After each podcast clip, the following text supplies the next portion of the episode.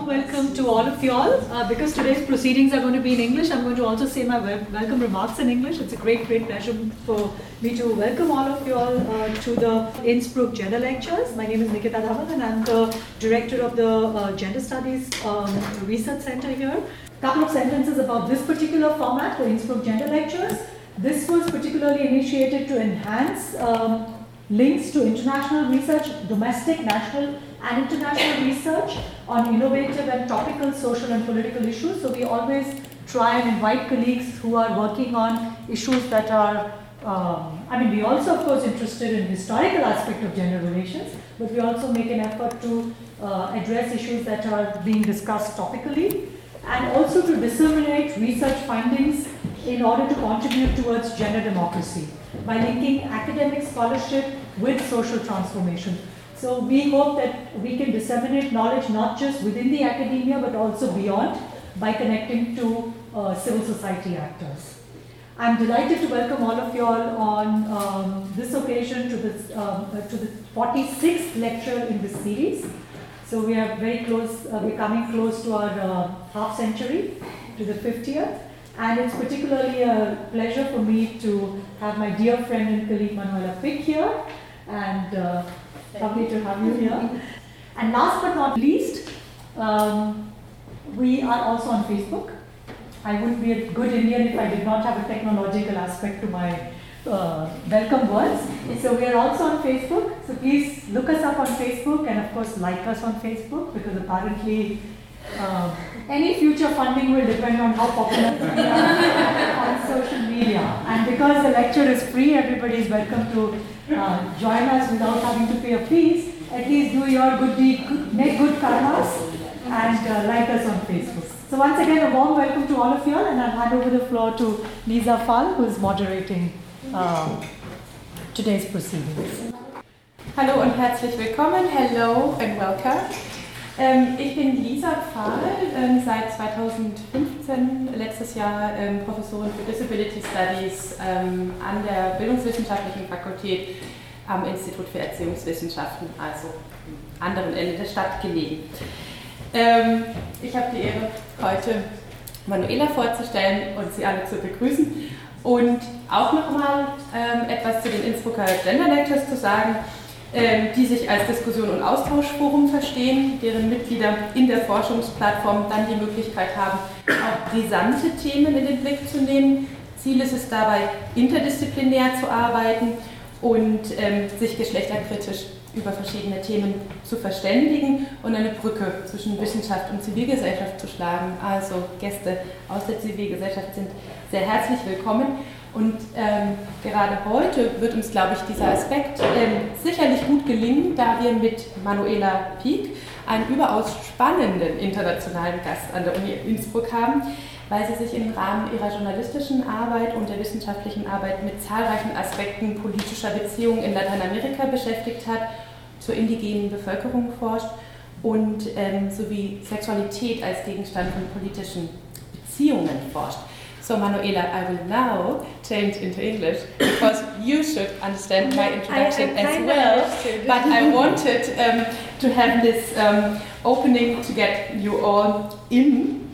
Um, Manuela Picq is professor of international relations at Universidad San Francisco de Quito in Ecuador.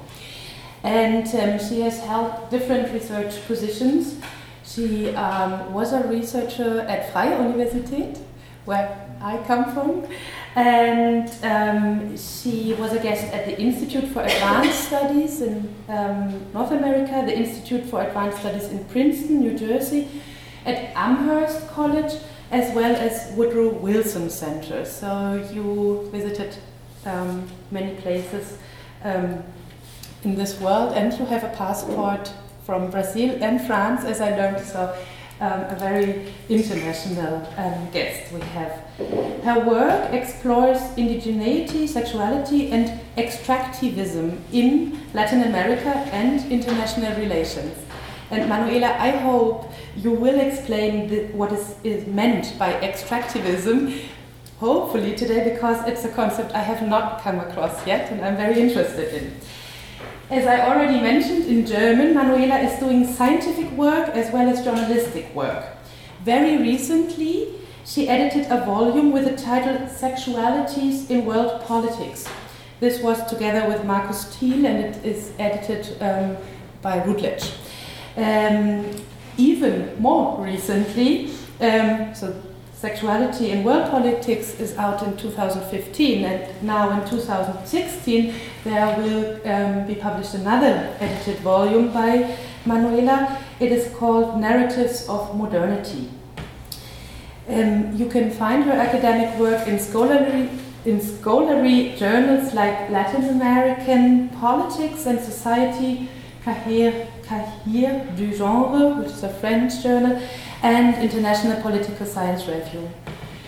Her contributions, which also includes media um, um, contributions, um, are also worldwide um, you find work of Manuela in Al Jazeera English, in Folha de Sao Paulo, which is for me, there's a barrier of language, I don't know, and Intercontinental Cry. I think also interesting um, journalistic publication uh, publications, and um, um, this work is all um, online and free access. So if you are interested in this very recent um, political journalistic work, it is very easy to um, get access to this.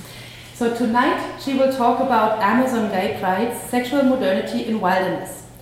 And I read from the abstract now gay prides and same sex marriages tend to be perceived as a symbol of modernity. The non modern is in Amazonia, where indigenous people live in a wild Eden untouched by global forces. Yet there are gay prides and same sex marriages in Amazonia too. There are drag queen contests in old rubber towns. Tikuna women defend homoaffective relationships as part of ancestral rules of the clan. If Amazonia is in fact modern, then what is modernity about and where it is located? Sexuality approaches both debunk the collective imaginary of Amazonia as detached from world politics and disrupts associations of sexual liberation with Western modernity. This talk, your talk tonight, looks at Amazon sexualities to challenge conventional narratives of global modernity. And we are all very much looking forward to it. And um, I would like you, Manuela, to start with your lecture now. Thank you.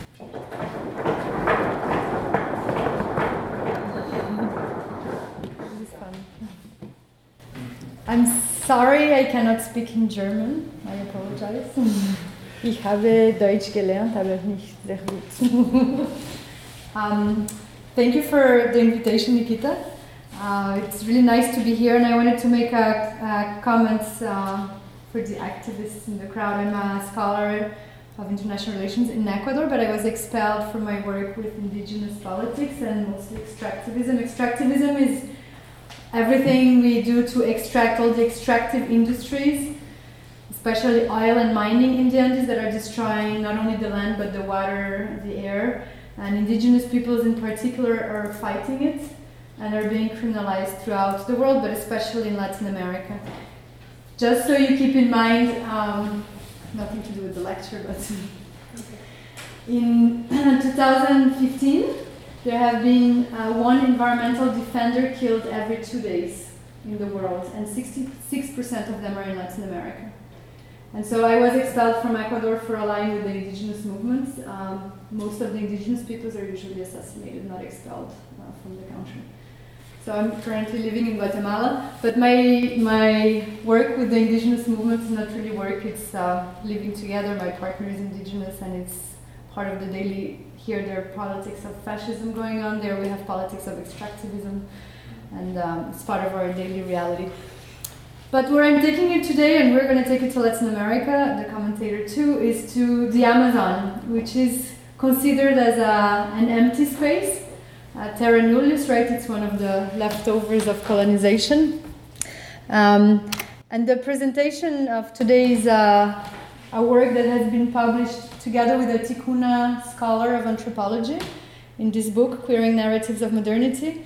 There are two theoretical chapters at uh, the beginning of the book. One is by Nikita, so she knows the topic. And it, it's out in press, it's already online. You can buy it on ebook if you want, um, so feel free. the Amazon, this is the image we have of the Amazon, right? This wild Eden, unpopulated, and if it is populated, it's populated by uh, indigenous peoples who, uh, in the most, uh, in the best images, run naked as the Bon Sauvage. And this is a picture by Sebastião Salgado from 2013. In reality, the Amazon is a much more urban place with a lot of uh, urban booming. It's actually the region of Brazil with the highest urban boom over the last five years. But this is the imaginary that we have a lot, and that is perpetrated not only through National Geographic, but a lot of popular culture, culture and media culture too. Um, in 2008, there was an episode that was broadcasted uh, internationally.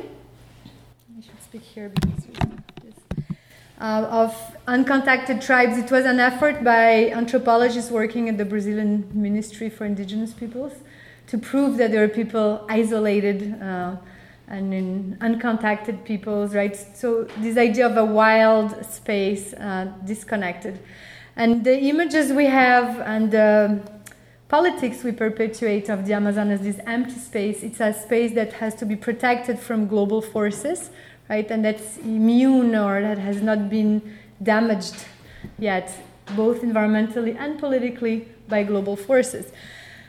And gay prides are as modern as it gets, right? We see gay prides in London, in Sao Paulo. Gay marriage, same sex marriage has become an indicator, a barometer for democratization and the arrival of human rights and civil rights for all kinds of minorities. So I'm, i would like to take you to this uh, region of the Amazon, the deepest area of the Amazon, uh, to show you a little bit what's happening in terms of sexuality and why it matters. So the triple border between Brazil, Peru, and Colombia is as far as you can go from the states, from Brazil, from Peru, and for Colombia. So it's that little border where the three uh, countries meet on the Amazon River. And it, it's where the Amazon River meets with this little uh, snake kind of river. Uh, this is a satellite picture just to show you. The little town here is Benjamin Constant, it's the town I'm going to be talking about. And this river valley that's very uh, snake like is called the Javari River Valley. And it's the river valley with the most indigenous peoples in voluntary isolation in the Amazon. So if we're talking about a wild Amazon, it's there right, basically. And to give you an idea of the municipality on the Peruvian side of the river, this is uh, the municipal building. so it's deep Amazonia. And yet, in this deep area of, Amaz- of Amazonia, we can see gay prides. And so I went in 2011 and uh, for a, there, there is a university on the Brazilian side of the border in Benjamin Constant, and they organized a congress about human rights, mostly activists, but with scholars too. Um, and at the end of the congress, there was a gay pride. And I was so scared. I'm like, they're going to be beating the crap out of them. And they started parading through town, this little Amazon town that's very, that's very sexist, that has all the evangelicals around, right? That's very conservative because the church has been civilizing people for a while. Um, and that's very isolated. And indigenous people came to the march too. There were uh, some people who took a whole day of boat, of little boats to arrive just to march, uh, to parade, right, uh, in the event. And you have some of the pictures here uh, going on in Benjamin Constant. They were parading with Lady Gaga's music, just like we would in London. Uh, they had of course, all of the technology we have here. They don't have cars because there are no roads to go anywhere, so they have boats. But otherwise, the cultural references, um, I actually, um, not only the cultural references, but even the tools they use for the parade. This is uh, the banner on the back, the triangles and circles you can see are indicating uh, the support of the Ministry of Health and Human Rights. It was a national campaign for uh, the uh, Human Rights Day on December 10. And uh, there was a lot of support from state institutions.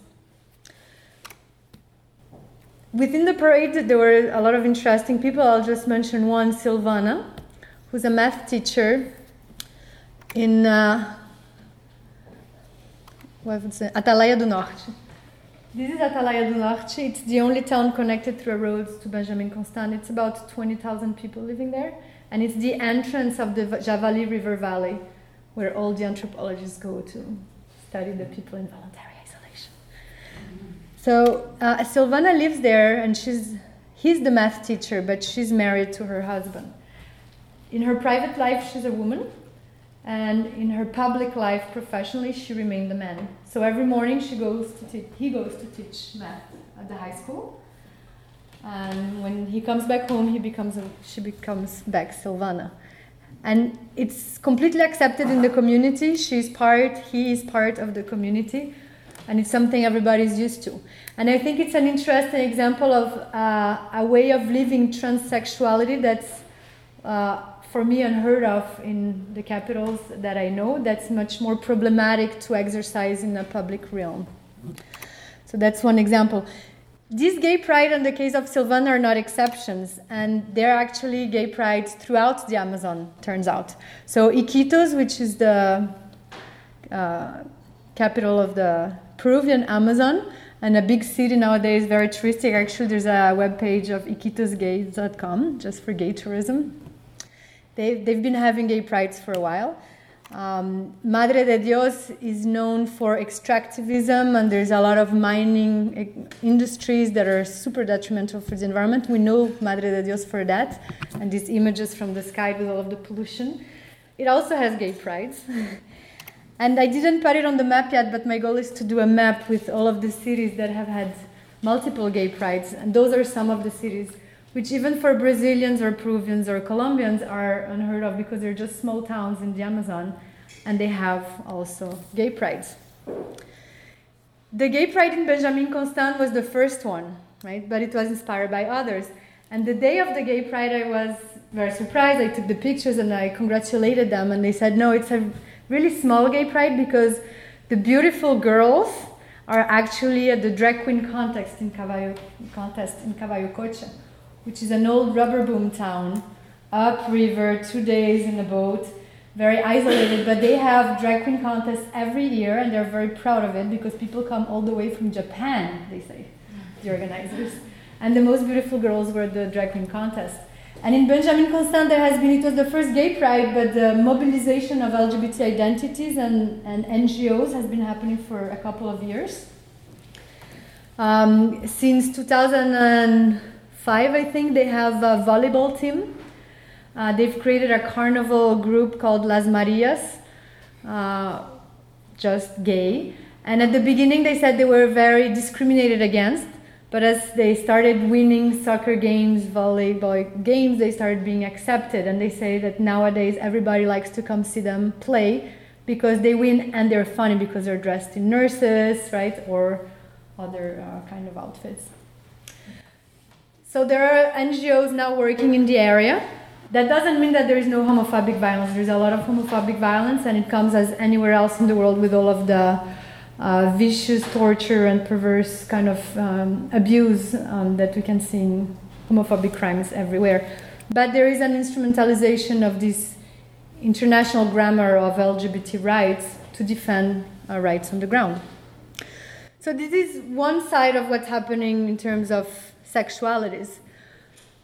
The thing is that the, the arrival of these international identities does not create new sexual practices. These sexual practices always existed, recognized an international language or international songs like Lady Gaga, right, that can be used in local contexts. So let me give you an idea of what's happening in local contexts before the uh, globalization of uh, LGBT codes spreads out. Um, the Tikuna indigenous group is the largest community in the Amazon. There are about 500,000 people. And their language, they've been around for a while. Their language is what we call a language, uh, an isolated language, meaning that it cannot be connected to any other language, right? So it has a long history. And in Tikuna, you have words for uh, same sex relations among men, among women, uh, for sex or what we call transgender identities. And women who are in homoaffective relationships have been defending uh, the rule of nations. So in Tikuna communities, to marry well is to marry outside the clan. So they, there is no requirement to marry a man or a woman, but you have to marry outside the clan, the principle of exogamy. So the clans are the jaguar, the bird, the ants, there are many. If you marry within the clan, you are dirtying the blood, and when you die, you go back to the earth. You're dirtying you're bringing toxins to the earth of everybody. So it's bad for not only you, your couple, but for all of the communities. So to marry well is to marry outside your clan. And this is something that has been coming on through time, the rule of nations within the Tikuna community.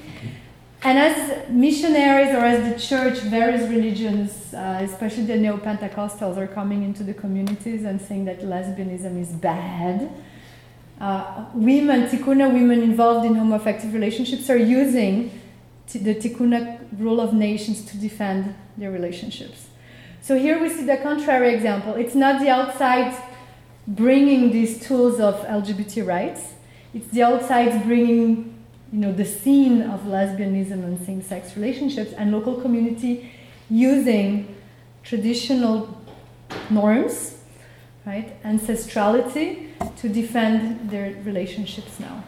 And there are many women living together. There are some cases of women who were discriminated by the communities. There are many other cases of women being accepted by the communities. And I'll just mention a funny one of a young couple um, who was not discriminated. The parents accepted them, but the, it was harder for the community to accept them. And the father of one of them was a, a priest, but not a priest on the for the evangelical. I don't know if it's priest for the evangelicals, but so he he was in charge of the local evangelical church, and he was uh, he was he felt stuck. Right, his daughter coming out as lesbian, but then him being in charge of the church, and he didn't know what to do. So he went all the way to Tabatinga, the the biggest town around, to ask his superior what to do about it. And his superior in the church told him, This is a challenge from God. God is going to judge if you're able to change this situation. It's a challenge. And the implicit message was that you have to fix your daughter. But he came back to the community. He's like, okay, if it's a challenge, I have to convince the entire community that it's okay to have homoaffective relationships. And since he was in charge of the church, he preached and preached and preached until he convinced the entire community that the challenge was that everybody accepts them as part, full members of the community, and he did. So in that community, it's not a problem to be in homoaffective relationships. And I say homoaffective because um, Jose Tikuna, with whom I've been doing the research, she's Tikuna, uh, she's in a same-sex relationship with another woman, and she doesn't like to use the word lesbian because in their communities, lesbian was introduced as a pejorative word that's synonymous with thin and that is used to exclude them. So they refuse to use that word, right? How we see words are contextualized and have different um, meanings in different contexts. Then, beyond the Tikuna case, which I know more in depth, there are many other examples, and I'll, I'll just mention one here. The Zo'é peoples who have been photographed by Sebastião Salgado, um, who practice what nowadays we call the polyamorous uh, system where the women have many husbands one husband for fishing, one husband for the house, one husband to provide for uh, what we would say money but uh, goods. And, and it's really not a problem there. Um, men also, there, there is, it's the, collect, the, the collective takes priority over the individual uh, partnerships in terms of marriage. So, should we use the word polyamorous if they've been practicing that for many centuries or more? Or is it, you know, uh, déplacé to bring these current contemporary context uh, concepts from the outside into their communities? And I'll give, uh, without going into details, examples on the linguistic front. Just in the Amazon, um, just chatting with uh, the people I know there, we realized that at least in these communities, there are words in traditional language, ancestral languages, uh, for same-sex relationships. So in Tikuna, I, am going to pronounce them bad, but Kaigu Weku, is for male, right? And so for Tupinamba, Tibira is male to male sex in the Tupinamba peoples. There's actually a documentary online called Tibira is Gay. You can find it online, available, about how what it implies on a daily basis to live as a, in same-sex relationship or transgender relationships in the, among the Tupinamba peoples. The Guaycurus have Cujinhos, the Mbia have Guaxu, Krau has Kuning, and so forth. This is just some groups in the Amazon. Then I've been working, um, since I've been expelled, I'm working with Intercontinental Cry. A news media just on indigenous issues around the world. It's based in Canada. And the editor has been doing research about that too. And he gave me his list. I only put some here. But he identified more than 80 words or 80 expressions in various indigenous languages to refer to what we call we know as two spirits among Native Americans. So the, he's from an Anishinaabe group, but there's some group here that you will know at least the Eskimo, the Hawaiians, the Hopis are the one the peoples who live in the Grand Canyon. You know the Grand Canyon that's empty and natural. Well, actually, it was the ground for the Hopi peoples, and they were expelled from there when Roosevelt decided to create the Grand Canyon as a hunting park. um, that's why when you go walking in the Grand Canyon, there are many. There's a lot of water and um, plantations actually along the way.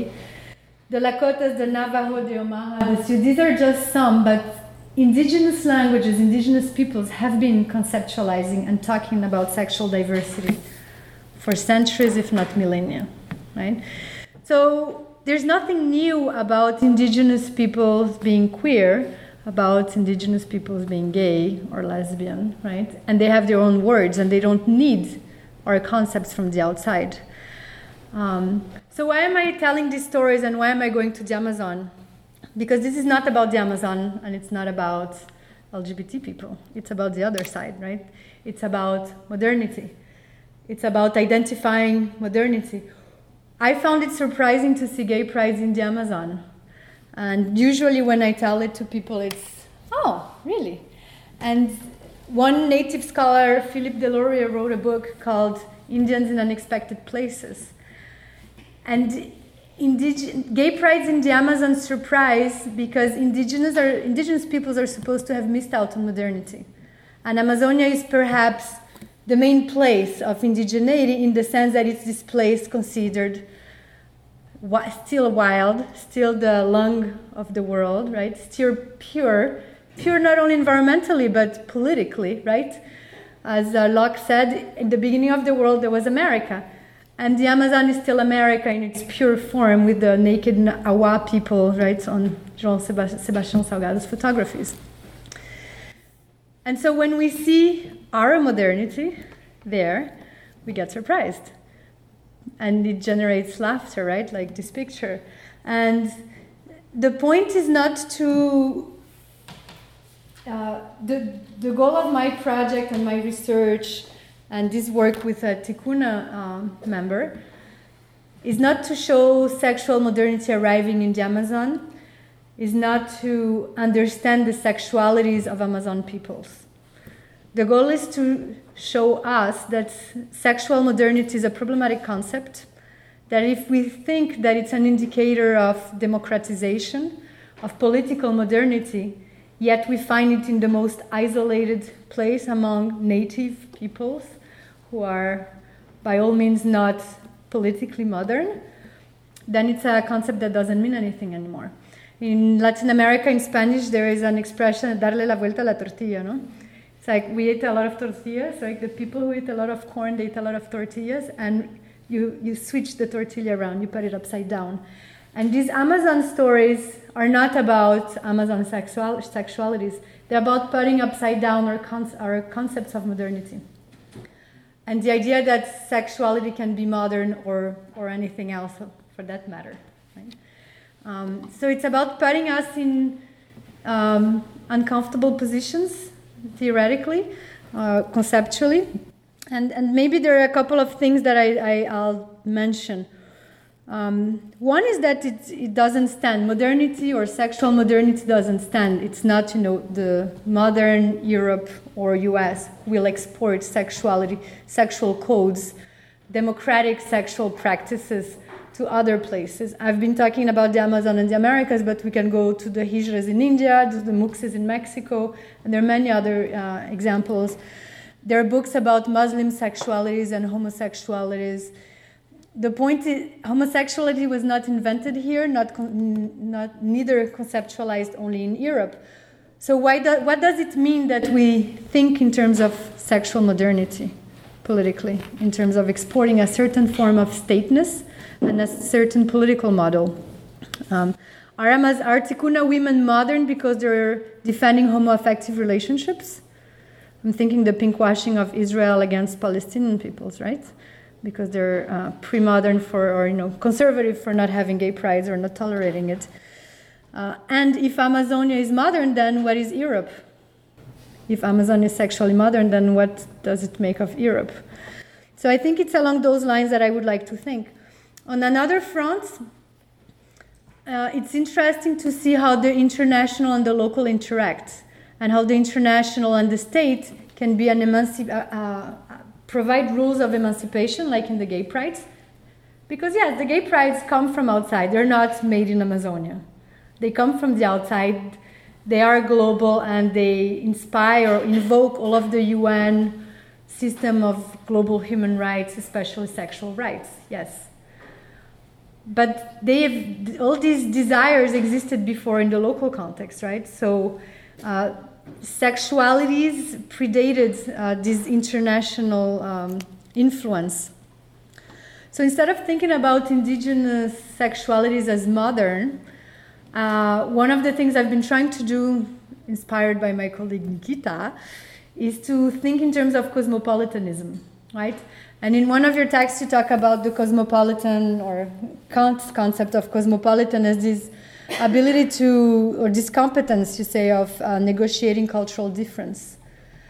And the case of the priest who negotiates, transforms, you know, put the tortilla upside down to convince the entire uh, choir that uh, we can accept the challenges to accept people as they are in their homoaffective lives is an example of how the local indigenous peoples are bringing the evangelical because historically religion has been used by Europe to catechize, to civilize, to colonize, and it's still the way it is today. Indigenous people are all religious, not because they don't believe in their gods, the water, the sun, but if you're not religious, you're um, atrasado, you're uncivilized, right? You're backwards. Um, so it's a necessary tool of development in society. And at the same time, he's maintaining the ancestral rules of the Tikuna nation. And he's defending homoaffectivity, which we could say it's modern, it's external. It doesn't really matter where it comes from, but it, the, the, the idea is to show that it's complicated and that it's very hard to come from the outside and to judge and to establish hierarchies, or not, not necessarily hierarchies, but directionality on how to develop how to follow policy, because just like that river, policy does not unfold the same way. And sometimes what can look or appear like a step backwards can actually be a step forward in different contexts. And, and finally, I just wanted to say that um, to queer Amazonia is, uh, is a double effort. It's, first of all, it's a theoretical project. I hope this presentation doesn't come around as one more case study of indigenous peoples. Uh, when I studied Amazon in my field of international relations, a lot of people tell me, oh, you became an anthropologist. Um, no, actually, it's political theory. It should be political theory because it's about the state and it's about modernity, right? Um, it's about why is the state the only political system that is modern or that prevails, and what spaces are allowed for other uh, forms of governments and political uh, systems. Uh, so, to queer indigeneity is to move beyond borders, both disciplinary borders in political science, political theory, international relations in particular, which is full of borders, and state borders too. Uh, because state borders don't stand anymore either, right? Um, so the idea is to queer uh, as a project, uh, the concepts with which we work. and to show the complementarity of indigenous and queer perspectives. Uh, those two fields rarely interact. There are a couple of books. Um, there's a beautiful book, mostly about literature, by Rifkin, Mark Rifkin, in the US, published a couple of years ago, called When Did Indians Become Straight? Um, that studies more the this indigenous queer through literature. There's another one about queer sovereignties, mostly from Hawaii. But usually, queer studies do not interact all that much with international relations or, or with stateness as a concept. And I think we really should uh, bring the queer and the indigenous as a way to rethink the state um, in terms of its uh, border and the concept of modernity that's so central to it. And I'll leave it at this. I don't know how long I talked, but half an hour.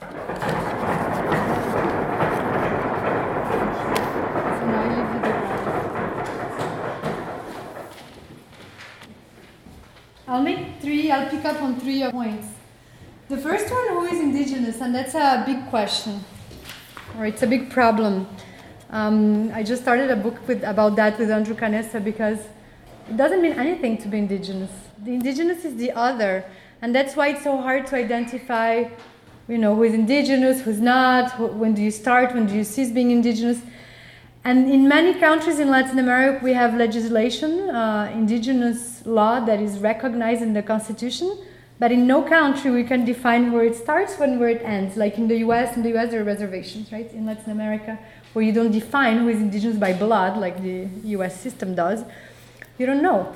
And uh, it's, it's, it's a political identity. It's not an anthropological, a cultural, you know, belonging to a community. It's a political identity to be indigenous, and that's why indigenous peoples are so heterogeneous in their claims, in their identities, in their groups, in their geographies. And it's very fre- frequent in Latin America that you see indigenous interests clashing. The only point in common they have is that they were colonized. That's it. They're the people who were there before. In the Americas, it's easy to identify. In, in India, it's a little more complicated, right? In Africa, too. Before 1491, right? From there, before, all of those are indigenous people. So the indigenous is the prior to the state, is that which have, has been kept outside the state, which has been denied citizenship.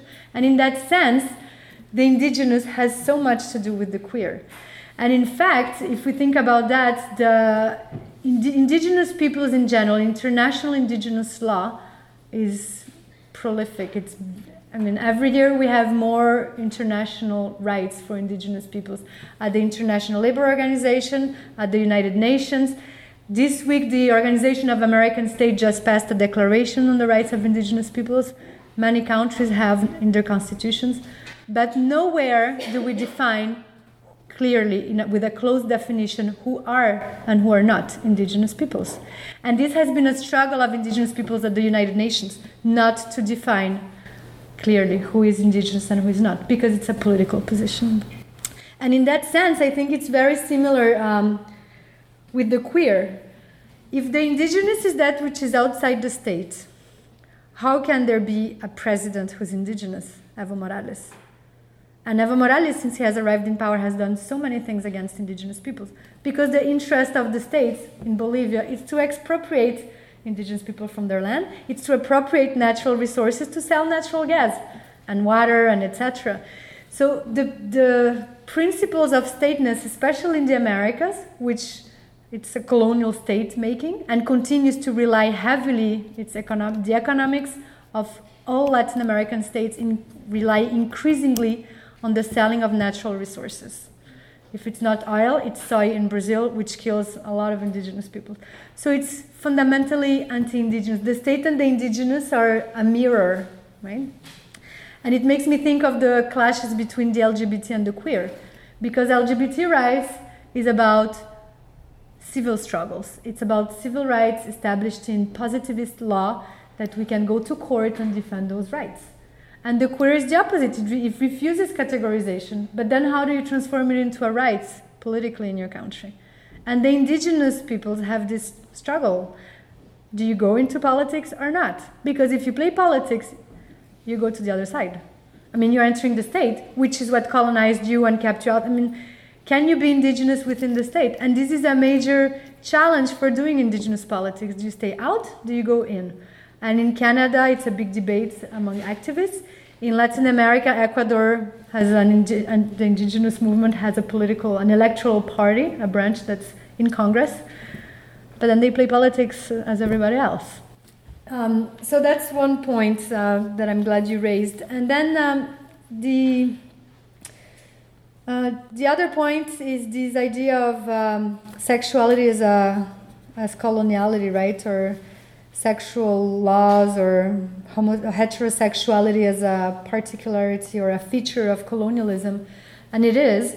I think it's actually more. I was thinking today preparing this talk, and I wondered, Nikita, what you think and what the, the rest of you think that sexuality, more than colonialism, it's a feature of state making, and making the state and consolidating the state, the modern state, goes through codifying sexuality.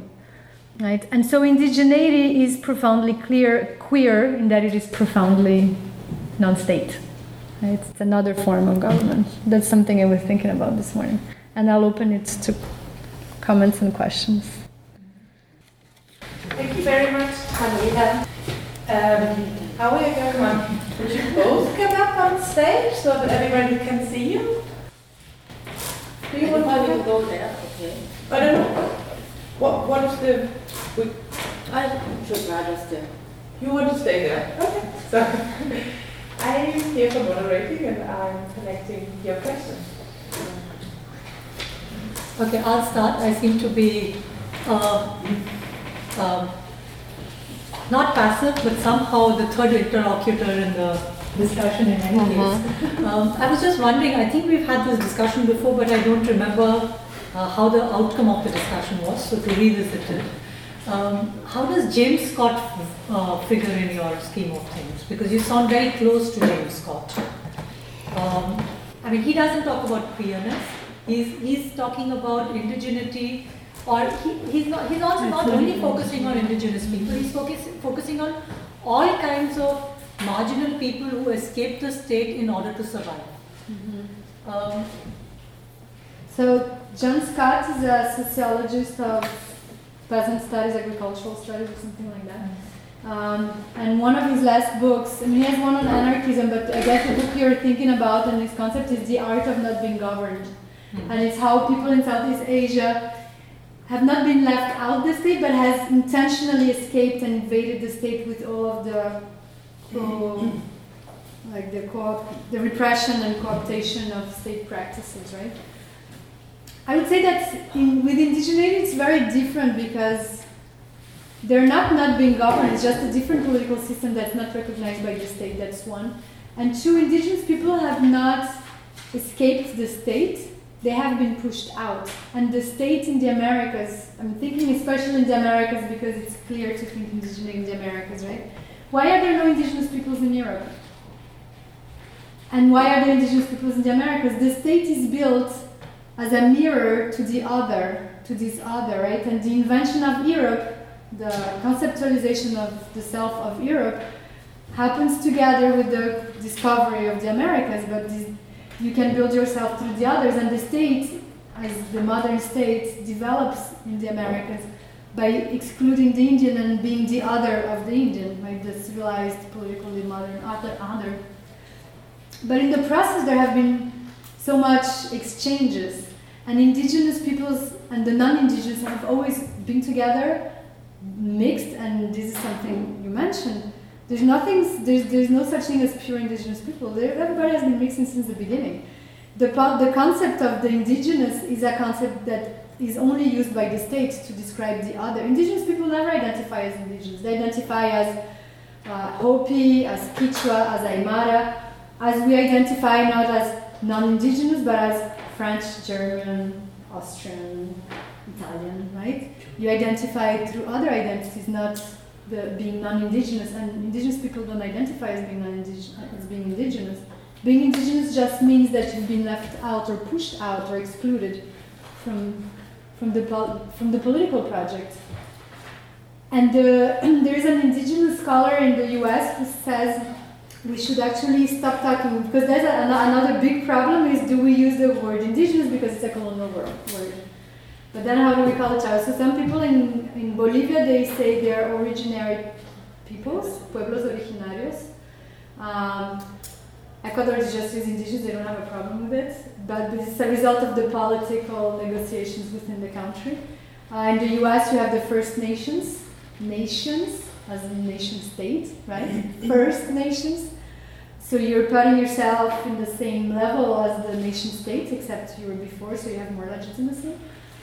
So the way of identifying varies. Um, Kathleen Brown Perez in the US, who works on these issues and is a legal scholar, native legal scholar, she says we should stop talking about indigeneity and talk about colonized peoples. In which case, being indigenous or being Palestinian is almost the same. Right? Because it's a history of state invasion, of political colonialism, more than um, indigenous, which is an empty reference. It's a reference, and that's the interesting thing, it's only a reference to the state. Right? It, it indicates a certain relationship with the state. And these are all things that Scott doesn't um, address. Question from Max Friedland. Yeah. Thanks for your talk. Uh, I have a question, and before I have to say uh, two things. The one thing is that I haven't read anything from you, so I just can refer to your presentation. Uh, and the second thing is uh, you always have to get familiar again with listening to English, and so I'm not quite sure to quote everything uh, that you said. Uh, but having said that said, I, I, I didn't become quite clear what uh, idea or concept of modernity and of state you're talking about.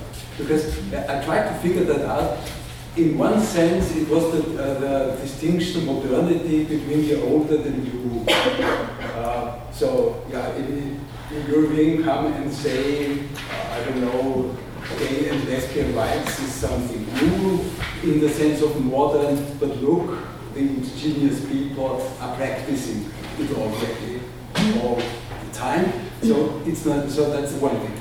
Uh, and in the, in a second sense, you used it in terms of uh, imperialism, modernity is imperialism. And, and in the same uh, thing, the state, uh, you were talking of, uh, of, of, the state, of uh, uh, yeah, the instrument of the colonizers in that sense. And my question is, is this the meaning you give to the state and the modernity? because modernity, you can also say, is a is, is a story of univer moral universalism and the idea of human rights. And you can say the state is also kind of guaranteeing rights and uh, an instrument of inclusion of people as soon as it's really democratized. So that's my question. So what's the, uh, in, in which sense mm -hmm. are you talking about uh -huh. modernity? About Those are two very good questions. So to answer the first, and this is something that's a weakness, I think, that I need to develop, and I don't know where to because there's a huge literature on modernity. Um, but I guess the debate I'm engaging in particular is sexual modernity, and this idea, you know, Israel's pinkwashing of uh, Palestine, for instance, but or the Cologne, you know, uh, case uh, in Germany in January. But this idea that uh, democratic sexuality or modern sexuality is used to exclude other and to become a barometer of democratization. You know, whether there's gay rights, whether there is gay marriage, whether there are gay prides, and, and this leading, and it does lead in practice, going back to the state, it leads to uh, pol policy. When Uganda forbids, you know, or criminalizes uh, homosexuality, Denmark cuts automatically uh, aid, international aid to Uganda. And so it's used as a, and you see, you know, the US, on one side, the US government cutting funds when there's criminalization of homosexuality, and US uh, evangelical churches giving funds on the other side, right? So sexual modernity in the sense that the this hierarchization or these sexual rights, the LGBT sexual rights, are embedded in a politics, in a global politics of power, of center and periphery. And you are in the periphery if you don't have this set of rights, and you suffer politically and economically from being pushed to the margins. So I guess that's the sexual modernity that I have in mind, and um, and the use of sexual rights as a way to exclude, right? Who is sexually developed, and we see that I think in Europe it's been happening significantly with Arabs or Muslims, right, being um, sexually more more more likely to sexually assault because they are sexually non-modern. These kind of um, ideas. On the second front, uh, it's a really good question. This idea of the state as an instrument of colonizers. The short answer would be that I don't think the state is an instrument of colonizers because colonialism, in its traditional sense, let's say, it's over. And I think I don't know how, but I think we need to use. I didn't use the word imperialism. Um, and, I, and colonization is inappropriate, it's inadequate to think the word now. And the states of Latin America, and I would say the Americas because the US is the same story, but the states are predatory, and we can think in capitalistic terms, but they are aggressive and predatory. And yes, they can be tools because they are a set of positive rights. So they permit, they are a tool of emancipation at times, but they are also fundamentally, for indigenous peoples in particular, but I would even say on, on the sexual front, on the queer front, for instance, the state excludes, all the laws of the state exclude, and the state in the Americas has been built to expropriate and lives out of uh, extractive expropriation. And this is not done by external colonizers. The colonizers are internal. The colonizer are the local elites. They're not coming from the outside. Um, but the state is fundamentally violent, which doesn't mean that the state has, doesn't have a set of positive rights and can be used as a tool too. And that's why indigenous peoples, in particular, and I think LGBT, sexual politics is the same, they are always using the state. You suffer from the state, but you use the state to establish your rights within the state. And indigenous people are, are very savvy legally. They know all the laws, they know, because they know they have to play that game. And the whole LGBT same sex I don't think it's about, oh, we want to get married in the church. I don't think that's the bottom line. The bottom line is to access a set of rights and to be able to defend yourself in court. And you have to do it through the state. And we have, uh, I mean, we've been talking about that with Nikita and other colleagues for a while, whether the state is good or bad. Um, she says it can be poison and it can be remedy. Others say it's a psychopath and it's always bad because it changes its mind and for its own purposes. Um, you never know when it's going to change its mind, in which direction. Indigenous politics, it's a position outside the state, but it's always articulated within the state. So I don't know, and that's another question that is not clear in my research. Is there an outside the state, anyways? I don't know. Mm-hmm. Okay. Yeah, bitte.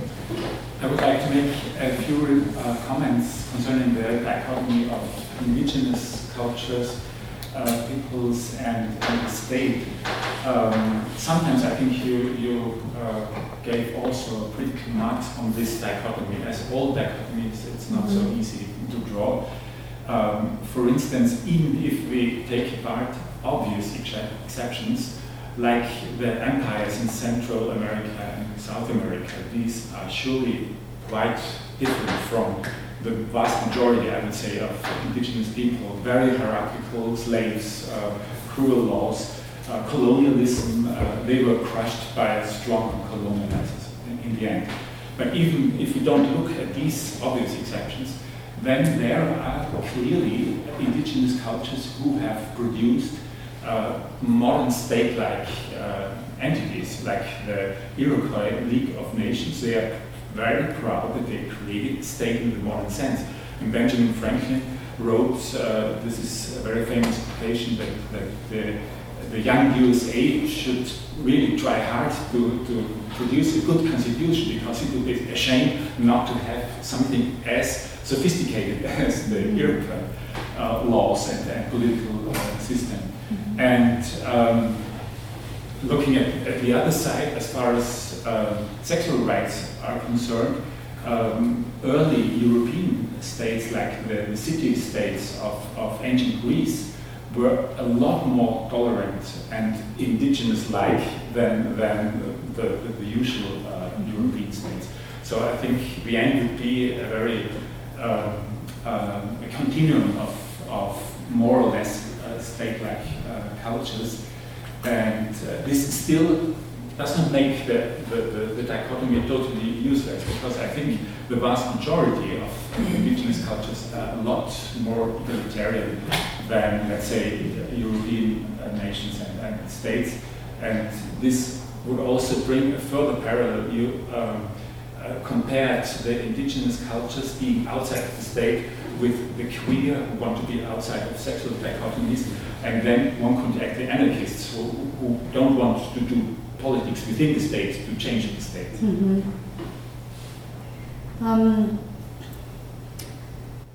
the indigenous peoples are very involved in world politics, and they have always been. And um, I, am thinking, for instance, the um, Arctic Council was created in the 70s, and there are seven, I think, Arctic peoples involved from all over the Arctic Pole. And since the 70s, they're managing with nation states uh, how to manage uh, natural resources there. So they don't have the same voice, but they're at the table since the 70s. And if there's the United Nations Declaration for Indigenous Peoples in 2007, it's the result of 20 years of 40 years of struggles for indigenous peoples at the international level. So they are interacting. They're very much present in world politics. Uh, what I would say is that they are not states; they're nations, and the Iroquois self-identify as nations. The Iroquois are very powerful. They have a passport, and we actually imitated now. Uh, I got an indigenous passport from Ecuador, a Quechua passport. They are playing the game of of state politics, just like state has a passport. We're going to have a passport too because we have sovereignty. And they claim indigenous peoples claim to have sovereignty. That's the principle of self-determination. But they, I've never heard any to claim to be a state. They claim to be sovereign nations. And, and we have to think about it in terms of political theory. What's the difference between a sovereign nation and a nation state? And what do we do of it? And what does it entail? I mean, we live in a world that's very international, there are all these international laws for indigenous peoples on self-determination. But how do we practice it? How do nation states deal with sovereign nations um, within their same territory, right? It's not clear. And it's a very interesting thing that I think we're overlooking because we're leaving indigenous peoples to anthropology, failing to see the political components of it. And, and the sexuality, what you raised from ancient Greece, is very true. And I think we can go. India is what 1820s, the laws on uh, banishing sodomy, right? It's a direct result of colonization. Mm-hmm. And throughout Latin America, throughout the colonial states, you can see it's much more recent until the 16, 1700s. It was totally okay. Uh, to have diverse sexualities and practiced and, and oftentimes public. It's, uh, I think it's very much attached to the creation of the modern state uh, to regulate women's reproduction, to regulate homosexuality. The regulation of sexuality at large is very much a modern state project, and I think, I don't know exactly how and what, but I think we need to think more about that. Um, in Latin America, for instance, same-sex marriage has passed throughout the region, not throughout, but in many countries. Brazil, Argentina, Mexico. There must be more, but I forget. I think Chile, not yet. Um, abortion continues to be legal everywhere, and abortion kills. Um, I forget, but just in Brazil, I think it's 20 million. I forget, like women a year. It's every every 20 minutes a woman dies of an abortion in Brazil, something like crazy.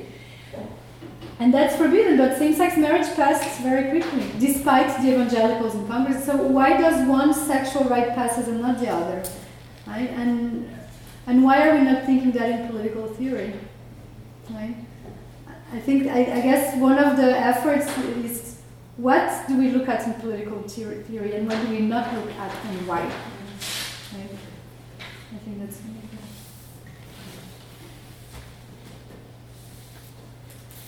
If nobody of you has a question, I would have a question. May I? Please. It's leading a little bit in a different direction. Um, but um, as a qualitative empirical researcher, I intuitively also yeah, it, it's kind of connected to the to the last question of the dichotomies. To look at the commonalities of the, what is in common, and I was very interested in this one detail you tell you told us that um, music from Lady Gaga is played, and that there are civil organizations who are supporting the whole thing. So I'm asking myself, in search of looking on what is in common, how do you explain this? Do you have a concept of vernacularization, yeah? The local adaptation of international norms and um, ideas, or how, how is this going on and what for? It's a signal for what, yeah? And then, um, mm, yeah, to, to play a little bit with this otherness, not only aiming towards deconstruction of our othering, but also aiming towards deconstruction of their othering. yeah, and um, I don't know. Maybe you have some ideas on this. On, this. And um, one more thing, because in the very beginning, when I introduced you, it seemed to me like I was it was a misunderstanding, a misunderstanding with this uh, extractivism.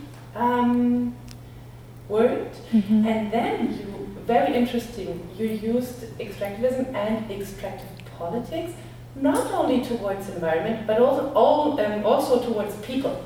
So, and I'm just wondering if um, in this idea of extractivism, maybe there's more for you, which is was not ex- explicit at the moment. Mhm. So, yeah.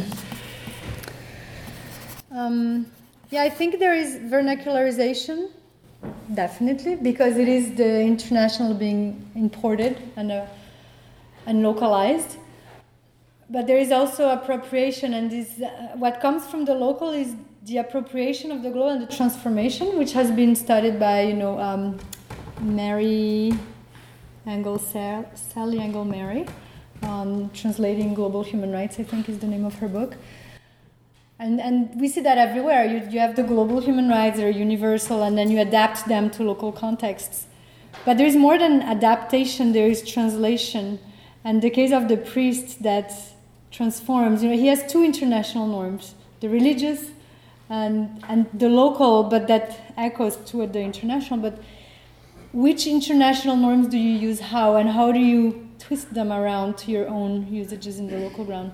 And so, and that's why I was thinking about this negotiation of norms and cosmopolitanism, right? The negotiation of difference, and what do you do with difference? And what has the state done with difference? And how do we theorize in political theory difference and or the results of that? And I think that's around there that we want to go in this vernacularization and, and translation. On the extractive industries, it's a big debate, but in Latin America, extractivism is extractive industries. Uh, so it has been the rubber boom, rubber, all right, cacao, um, oil and mining are the two big ones now. But uh, more and more people are talking about uh, tourism as an extractive industry, the Galapagos. There are like 40,000 people living in the Galapagos, just in case you thought it was empty. there are dogs everywhere eating the um, native animals and stuff. Um, then there is the debates about indigenous peoples or Amazon groups uh, resisting anthrop- anthropological research coming in from the outside and not returning the results. Economists, anthropologists, not returning the results of, of the research. Some people talk about uh, you know extractive knowledge uh, patterns and ex- extractive knowledge production which is complicated. And I think it, it's not only about indigenous peoples or the Amazon, it's, it's our commitment to activism. What do we do with our research? And I think that's a problem of academia at large. Um, when, when I was arrested, there was a scholar who put in one of the forums, but was, what was she doing in the protest in the first place? She's an academic. What's the line? What's the border? And what do we do with our research, right? Um, of course, we're not encouraged to use it in activist ways, that's for sure. Um, but what kind of activisms do we practice or not with the knowledge we produce? It's a big question. It's a question of responsibility and ethics, and and and I don't think that indigeneity is better than non-indigenous politics, but it has a different ethics in terms of communitarianism and and how we make decision making, right? Decision making processes and things like that. And I write against indigeneity. I didn't talk about it here, but I write about domestic violence, and a lot of indigenous leaders hate me because they think I'm a traitor because I'm saying all the bad things that happen within the house. And there's corruption, like like any system of power, right? But um, diversity. In Ecuador and in Bolivia, we have plurinational states, plurinations of course, that's the name. In theory, it doesn't happen. It's just like any other state. Um, which comes again the question how do we practice these new laws that we have created the rights of nature, the human right to water? It's all nice, self determination, but how do we actually practice it? We talk about reciprocity and how do how we uh, give back to the communities we are working with. Um, and I'm just curious. Um, how do you do this and in which ways? Yeah, um, through journalism, it's one. I think as scholars, you know, talking to the larger community and thinking with the larger community, conceptualizing, uh, writing for Intercontinental Cry, which is an international and indigenous media platform, publishing with indigenous scholars, um, participating in indigenous politics because in Latin America, but I think anywhere, indigenous politics are allowed putting bodies in the streets, blocking roads, doing protests, and it takes time, and it's wasted time for academic production. But we go because we only don't, we can't only do the useful things of publications, right? And it's a process of learning because at the beginning you do it by solidarity, and then you realize that you've learned something over the last 10 years doing that, and you transformed who you are because you've learned to think more like them you know, this idea that theory is made by somewhere for some purpose, right? Um, if you're standing in the streets, you think differently than if you're writing in your office. And it doesn't mean that we all need to do it, but it's one way of doing it. Um, citing indigenous scholarship, just like we do uh, gender activism by citing women and reading women's work uh, or LGBT work, etc. Right? Um, there, there is a long list of possibilities.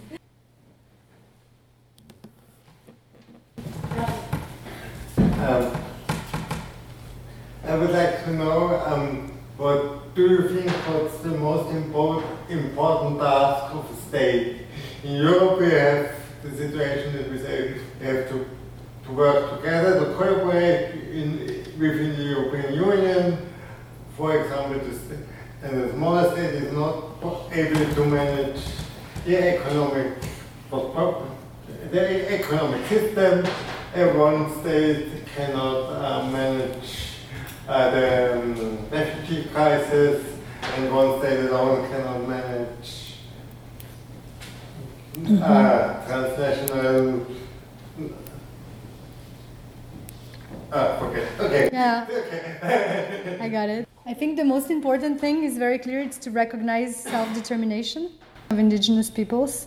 Um, it's very simple, but it's and, and it's the hardest one. Um, the United Nations Declaration for Indigenous Peoples was the longest uh, treaty in negotiations within the United Nations because it was signed unanimously by the UN, except for, but you know, by majority. There are four countries I think we didn't sign, but since then they, everybody has signed it. China signed it because China said we don't have indigenous people, so we can sign it. Um, it's more problematic for a country like the US, who has indigenous peoples, recognizes them in specific territories to recognize their sovereignty and their self-determination. But the challenge was how do you, as a state, recognize the self-determination of a nation within your territory. I mean, you're saying, and, and in, in my work on indigeneity itself, I, I think uh, I compare indigenous politics to the European Union. And the European Union has been thought a lot in political theory, and that's why I'm so upset that as political theorists are not thinking indigeneity because it's as rich as the EU. The EU is what is a dismantlement of state sovereignty through the up, through above, right? It goes up. We have the supranationalism. So we have conceptualized the dismantlement of traditional state sovereignty, nation states, into this supranational system, which is complicated, doesn't work well. There's all of the complications that you guys know better than me. Indigeneity is the same, but it's from below, and it looks like a Swiss cheese with all the holes. So you have a territory that is a, a, a sovereign nation state, but within there sovereign nations, as the Iroquois, and we, and we don't know, and states don't know what to do with it. Governments are certainly not interested in recognizing the rights to distribute or sell oil, for instance, uh, or on their political process. So, how do we do deal with it as international organizations like the UN? Because the UN is very nice; they passed the Universal Declaration, but there is no enforcement capability. It's just a declaration, right? In which realms? This is about indigenous politics. If we're talking about nation states and nations, sovereign nations, it's international relations. The relationship between the state and an indigenous nation is part of world politics. And world politics is only organized around sovereign states. And we can't conceptualize any other form of politics as a main actor in the game.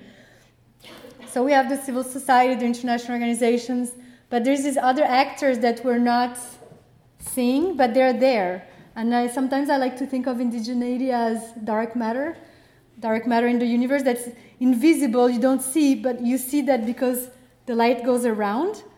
And indigeneity, you don't see it except there's all these people dying and there are indigenous protests everywhere and struggles for water and, and except there is stuff happening everywhere. There are millions of people going to the streets for environmental rights but claims to self-determination. Could you date since when you are using the term self-determination um, for the purpose to maintain and support people living in this area and politically identifying as indigenous? Is this term, where is it com coming from? Is this term coming from the World Health Organization, from the UN to the people? No, it's coming. So uh, it's a good question. It comes self-determination comes from the uh, um, decolonial struggles in the 60s, 70s. Okay. Indigenous peoples have always fought for that. So from the 1500s, they're fighting, okay. but to have sovereignty at the time. So they're fighting to have to be sovereign nations and to be recognized as sovereign nations. And the United Nation, the United States, recognizes indigenous peoples as sovereign nations, but forbids them to participate in foreign affairs. And that's one of the tricks in, uh, in legal, um, in the positive rights of indigenating the US since the 20s, the, the indigenous peoples are at the International Labor Organization, which is the first international organization. So since the 20s, in 21, there is already demands for emancipation based on labor conditions. In the 30s, you have countries uh, like Mexico saying we don't have any indigenous problems, there are no indigenous peoples here. um, so this denial of the problem, right? So little by little it evolves. And when there is the decolonial movements of Africa, uh, India, so from the 50s on, and with the uh, global human rights system, you start having a claim for self-determination that takes 30 years to become law. First in 89 at the International Labour Organization, then in 2007 at the United Nations, and now at the regional organizations like the OAS also passed them. Many governments recognize indigenous self-determination. They just don't practice it. But in law, it's there. And I think it's not easy to practice, and that's where we need theory. Because if we change the states in Latin America or where there are Indians, we change the states in Europe too. I mean, we change stateness, right? We diversify, we pluralize sovereignty. Go ahead. Nation state and, and, and, um, yeah, and the relation between and um, but I think you can't see it without uh, looking on economic relations and property rights. Mm -hmm. so it's not only a question of political relations, international relations in terms of uh, political relations. It's also a question of well, social, economic, and so forth relations, I think. So you have to, yeah, to think this independence or, or self-determination Mhm. in that sense even more Mhm. radical. Mhm. radical. Go ahead. I just wanted to um, very briefly respond to Lisa and then uh, had another question for maybe even two questions for Manuel. Um, so, from the Indian context, if one were to respond to your question about self determination, one of the most important concepts in the anti colonial struggle was Swaraj, which is a Sanskrit concept which means self rule. Mm. Self rule, rule, uh, regieren, Selbstregieren. Raj is, that's why one talks about the British Raj in India. Raj is uh, regieren, to rule, and Swa in Sanskrit is self. So Swaraj. So it's a, it, it, it's very often mobilized uh, when one talks about, in, in, in Indian political theory, to talk about concepts of sovereignty which are not Eurocentric. Um, which brings me to the concept of sovereignty again. And you talk about sovereign nations, but what is increasingly being used in political theory and also in IR is the idea of multiple sovereignties. Mm-hmm. That one is already talking about with internationalization of law, internationalization of the economy, and also transnationalization of the state. Because you've repeatedly talked about how states don't know what to do with uh, indigenous uh, um, uh, self self staging as plurinations. And I do think that with, the, with this whole thing with multiple sovereignty, it, it is happening already. I mean, I'll give you a counter example, a not so positive example from the Indian context, where uh, there are um, so there, there is the there is the organization of the state, the decentralized organization of the state in terms of panchayats, which are local bodies, local self-governing bodies. And then there are caste panchayats. So if you know an upper caste uh, girl runs off with a lower caste guy, uh, it's very very probable that she'll be I don't know killed off because she has violated the honor of the village, and no policeman and no judge will intervene. Because these are caste uh, laws. And here one talks about legal pluralism because usually legal pluralism is used in a positive sense, and here is a from a gender politics perspective, a negative example of legal pluralism, where the sovereignty of a particular uh, context is uh, recognized, but feminists are very ambivalent about this multiple sovereignty. I mean, you talked about domestic violence, Uh-huh. I just want to push you on this. Yeah, no, but this is great because it connects the two. It's brilliant. So we can cut this out uh, from the radio, this because I don't want you to get into trouble with your Oh, with your allies. I'm You're I'm already in trouble with everybody. no, but this is brilliant because it connects the two. You know, what's the difference between indigeneity and religion, for instance, religious law and legal pluralism? It's land. And we go back to what you were saying, radicalizing the theme of property. Indigeneity is about land, and you only have indigenous people being assassinated where they're defending land because they have their law. They've been practicing indigenous law forever. It was not recognized in the constitutions, but it's been practicing through the centuries. And in a way, now it's recognized, just like you're giving the example. And the state is not going to go defend women because, you know, the indigenous justice, you know, judged the, the case of adultery one way or the other, or the case of rape or the stealing of the cow. There they have full autonomy, and there the state is very happy to give self determination. The problem is when it comes to land, to territory. And we talk about multiple sovereignties, deterritorializing sovereignties, right? The the institutionalization or like you know the um, what's her name? There's another scholar who's good who works on that. I forget her name now. But land we go back to what you're mentioning. Land and how do we it has to do with capitalism. It has to do with private property collective property rights.